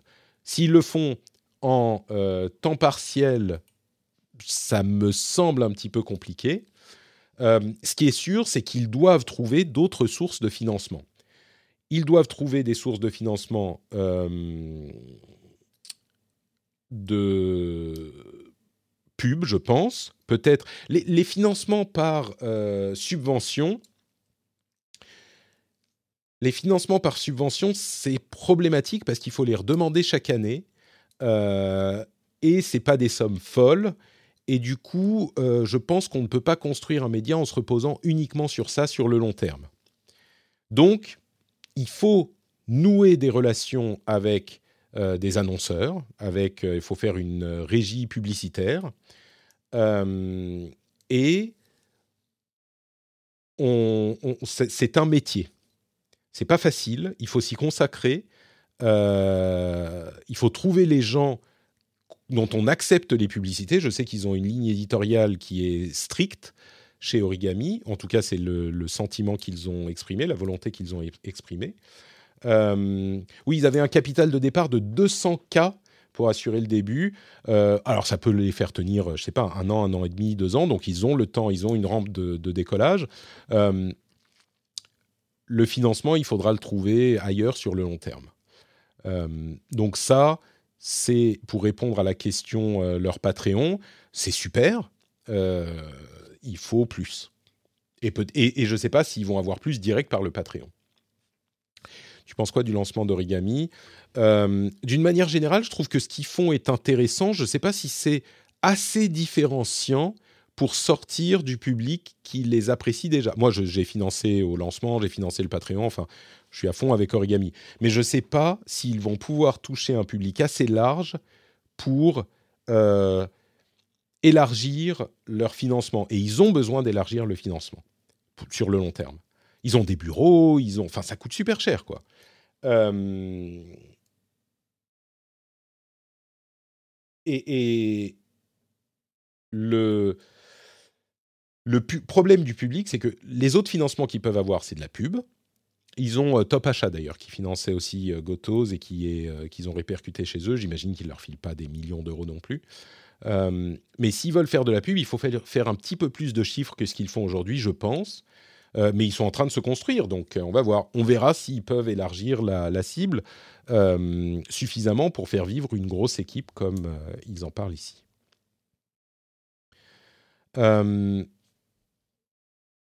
oui, il faut voir ce qu'ils vont nous préparer. C'est vraiment le début, quoi. On va voir ce qu'ils vont faire. Il parlait beaucoup de euh, TikTok, d'autres formats d'Instagram. Euh.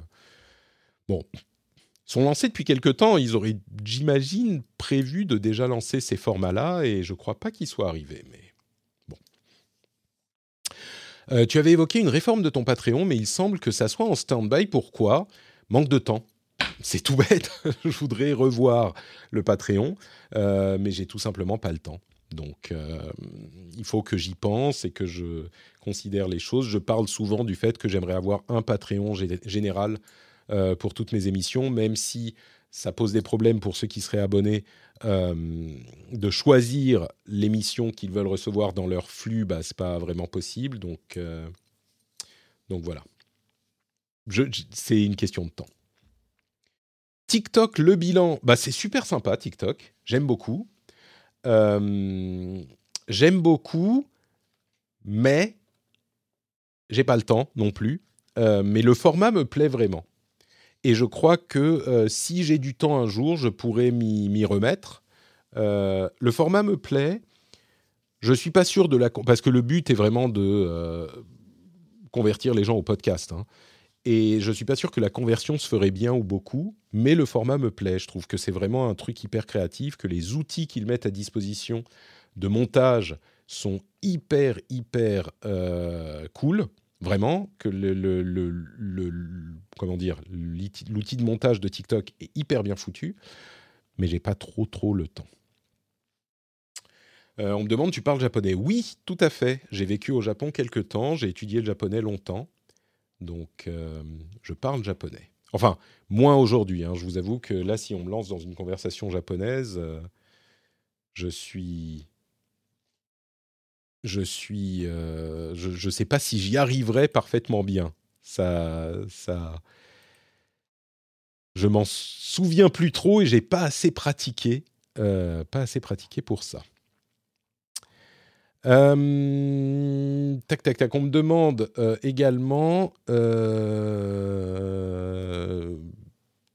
As-tu évoqué la puissance de TikTok sur le box-office français à, propos du film Le Consentement qui a fait remonter de 40% d'une semaine sur l'autre? Alors, je l'avais mis dans les notes. Je crois que j'en avais parlé. Je recherche dans mes notes, en fait. non, je crois que je l'avais viré au dernier moment. Euh, non, du coup, j'en ai pas parlé, mais il était bien dans mes notes, je l'ai trouvé. Et c'était prévu pour l'épisode du rendez-vous tech de la d'hier, enfin qui a été publié aujourd'hui. Malheureusement, j'ai pas pas eu le temps d'en parler parce qu'on a pris beaucoup de temps avec l'histoire de OpenAI et, Sam Altman. Donc euh, euh, malheureusement, on n'en a pas parlé. Doko de Sindeta, j'ai habité à Tokyo et j'ai habité à Kyoto également. J'étais prof de français il y a bien longtemps dans une école de conversation. Konnichiwa, Patoriku. Tout à fait. Euh, bah, on me pose justement cette question. Tu parles combien de langues? Tu comprends toujours le, japonais ou tu l'as perdu? Bah, C'était la question qui a amené les autres questions. Alors, couramment, français, à peu près couramment. Anglais, euh, je, parle également anglais. Euh, suédois, ça va. Je commence à me débrouiller, je peux me faire comprendre et comprendre les gens. Japonais, j'aurais besoin d'une petite remise en jambe, euh, mais ça passerait. Euh, je pense que je parle pas aussi bien que suédois aujourd'hui, ou peut-être, je sais pas, ça dépend des contextes, mais japonais, ça va encore. bon, espagnol, j'ai appris à l'école, mais je pense qu'il reste pas grand-chose. et puis arabe, je parle quelques mots d'arabe, je pourrais peut-être comprendre le sujet d'une conversation euh, vaguement, mais bon, euh, c'est limite, limite. Je pourrais comprendre quelques mots d'arabe. Je fais très bien l'accent libanais, par contre. Donc, euh, donc voilà, ça fait combien? On en était à combien? Français, anglais, suédois, japonais, je ne sais pas si on peut dire couramment, mais on va dire que oui, puis un petit peu d'espagnol, un petit peu d'arabe, enfin un tout petit peu. Finlandais, non, c'est finnois. Euh, et non, euh, je ne parle pas finnois, c'est une langue très très différente du suédois. Euh, et la Finlande est un pays bilingue, et la famille de ma femme et ma femme sont suédophones. C'est une toute petite partie du pays qui est suédophone. Et, et je fais partie, en fait, j'ai marié, j'ai épousé une, la partie suédophone. Donc ils ont appris le finnois à l'école. Et, évidemment que la majorité du pays parle finnois, mais euh, moi pas, et j'ai pas hyper envie d'apprendre le finnois, je vous avoue. J'ai un peu donné au niveau des langues. L'arabe, j'adore les sonorités, surtout quand les Libanais parlent. Euh, ouais, c'est un truc. Euh, moi, en fait, je parle beaucoup. Euh, je parle un petit peu avec mes enfants, avec l'accent libanais, qui est, enfin, qui fait partie de ma culture, et, ils adorent. Ils aiment beaucoup, beaucoup. C'est très mignon, c'est très marrant. Et, et du coup, en nom de meubles Ikea t'es calé, oui, je les prononce bien maintenant. Aujourd'hui, je prononce bien. Et ça m'irrite quand les gens prononcent pas bien. Euh, et, oui, et, arabe, enfin libanais, euh, oui, c'est un, les sonorités, les accents, la manière dont ils parlent français, c'est un truc qui, fait partie de, qui est ici, quoi. Vous voyez, je tape, je tape sur le cœur. Euh, donc, oui, c'est quelque chose qui, me, qui est très proche de moi. Le mari de ma sœur est libanais, rien à voir avec les sonorités tunisiennes ou autres. Non, enfin, il y, y, a des choses qui se retrouvent, mais mais oui, mais oui, il est libanais, il peut parler avec un accent comme ça. Voilà, c'est comme ça que je parle avec mes enfants. Uf, mais quelle histoire Ça les fait marrer, évidemment. Ils aiment beaucoup. Euh, et donc la dernière question, euh, qui revient un petit peu aux questions de financement, toujours de Barbour. Euh, je vois que ça vous fait, ça vous fait marrer comme mes enfants, c'est bien. Euh, j'écoute des podcasts anglo-saxons où la présence d'annonceurs est beaucoup plus forte qu'en France. Pourquoi sont-ils si frileux à investir sur le média en France? Euh, Bon, il y a plusieurs raisons. Hein, je pense l'écosystème est très développé. Euh, enfin, très développé dans le monde anglophone parce qu'il y a plus de public, plus d'offres, etc. c'est pas que ça n'existe pas en France. Il y en a d'ailleurs, les gens qui écoutent le flux public du podcast euh, sont au courant. Il y a des pubs de temps en temps, y compris des trucs que moi je que moi je lis. Euh, mais j'ai une régie qui s'occupe de ça et, et, euh, et, qui me revoit des, des, propositions de temps en temps, des trucs que j'accepte, des trucs que je refuse. Mais je crois que le marché français est un petit peu particulier parce que la, radio a très vite investi le euh, marché du podcast en replay. Et donc, il y a beaucoup de pubs radio qui sont retranscrites, retranscrites dans le podcast. Euh, et donc, un petit peu moins de natifs. Peut-être que c'est pour ça que tu as cette impression. Euh, je pense qu'il y a effectivement un, un, Je dirais pas qu'ils sont frileux à investir sur ce marché en France. Le marché est plus petit et puis il y a beaucoup d'argent qui est attiré par YouTube également. Euh, alors que les podcasts sont formidables pour euh, faire de la pub et pour euh, faire passer un message, ils sont très ciblés, etc. YouTube accueille beaucoup de, de campagnes d'argent. Je ne saurais pas te répondre au-delà de ça. Euh, je ne connais pas assez bien l'état du marché en France. Peut-être que j'aurais dû commencer par là. Par rapport au marché anglo-saxon, euh, je crois qu'il y a des investisseurs, enfin des sponsors qui sont sur le marché français. Euh, je ne les, les considérerai pas comme frileux, ça dépend des moments, mais pas comme frileux. Je pense qu'il y a des opportunités, par contre, qui ne sont pas exploitées dans le podcast par des annonceurs qui préfèrent au podcast investir sur YouTube avec un retour moindre, je pense. Euh, mais YouTube a des chiffres qui font tourner les yeux. C'est aussi pour ça que ça joue. En nombre d'écoutes en podcast, c'est une écoute beaucoup plus engagée, euh, mais les chiffres sont évidemment beaucoup plus faibles. À moins de faire un, un épisode par jour euh, sur un truc qui dure deux minutes, c'est possible mais euh, les chiffres sont beaucoup plus faibles sur une émission qui dure euh, une heure, une heure et demie. On parle de sujets euh, compliqués, de manière compliquée, et de, avec, enfin compliqué pas forcément, mais en allant dans le fond des choses. donc les chiffres sont plus bas, ça doit jouer aussi. Bon, bah, je crois qu'on arrive au bout. Il y a pas mal de vues sur le podcast du Rendez-vous Tech et Jeux, non, me semble avoir vu. Alors oui, pour un podcast, oui. Mais euh, par rapport à YouTube, non. C'est un, podcast de taille correcte. Euh, enfin, c'est des podcasts, deux podcasts de taille correcte. Mais par rapport à des, nombres de vues YouTube, ça n'a rien à voir. Pour quelqu'un qui marche un petit peu sur YouTube, rien à voir. Donc, euh, écoutez, j'espère que vous avez passé un bon moment en, en ma compagnie. On a fait quoi? Presque deux heures non, une heure et demie, un petit peu plus. J'espère que vous aurez passé un bon moment, que ça vous aura intéressé, que vous aurez euh, pas été trop perturbé par mes euh, prises de, même pas des prises de position, mais par les, sujets que j'évoque. Je pense que j'aurais pu mieux le faire en y réfléchissant plus. J'ai euh, un petit peu comment dire, balbutier sur certains sujets, où j'ai tourné en rond sur certains sujets. Il faut que j'apprenne à me couper quand j'ai plus rien à dire. Et du coup, c'est ce que je vais faire maintenant, ou quand j'ai déjà dit ce que je voulais dire.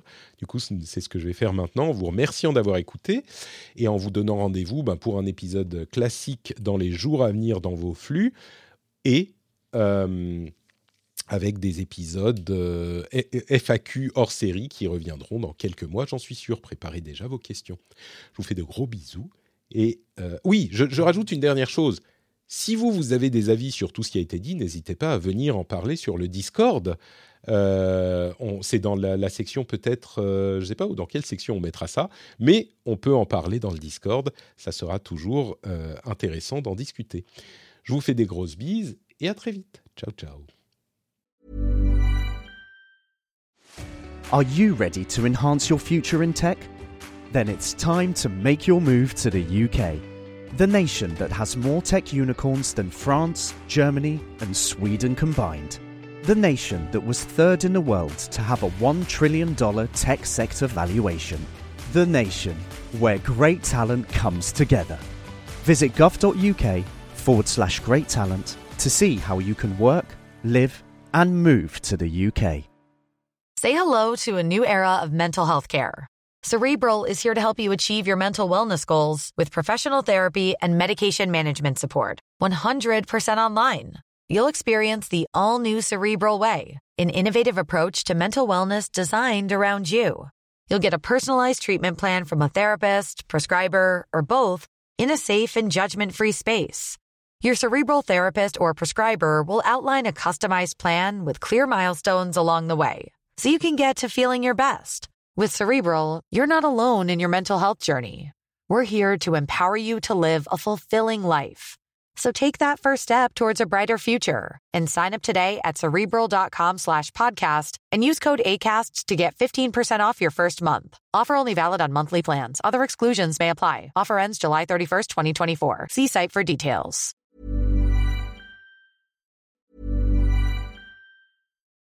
Join us today during the Jeep Celebration event. Right now, get 20% below MSRP for an average of 15178 under MSRP on the purchase of a 2023 Jeep Grand Cherokee Overland 4xE or Summit 4xE. Not compatible with lease offers or with any other consumer incentive offers. 15,178 average based on 20% below average MSRP from all 2023 Grand Cherokee Overland 4xE and Summit 4xE models in dealer stock. Residency restrictions apply. Take retail delivery from dealer stock by 4 1. Jeep is a registered trademark.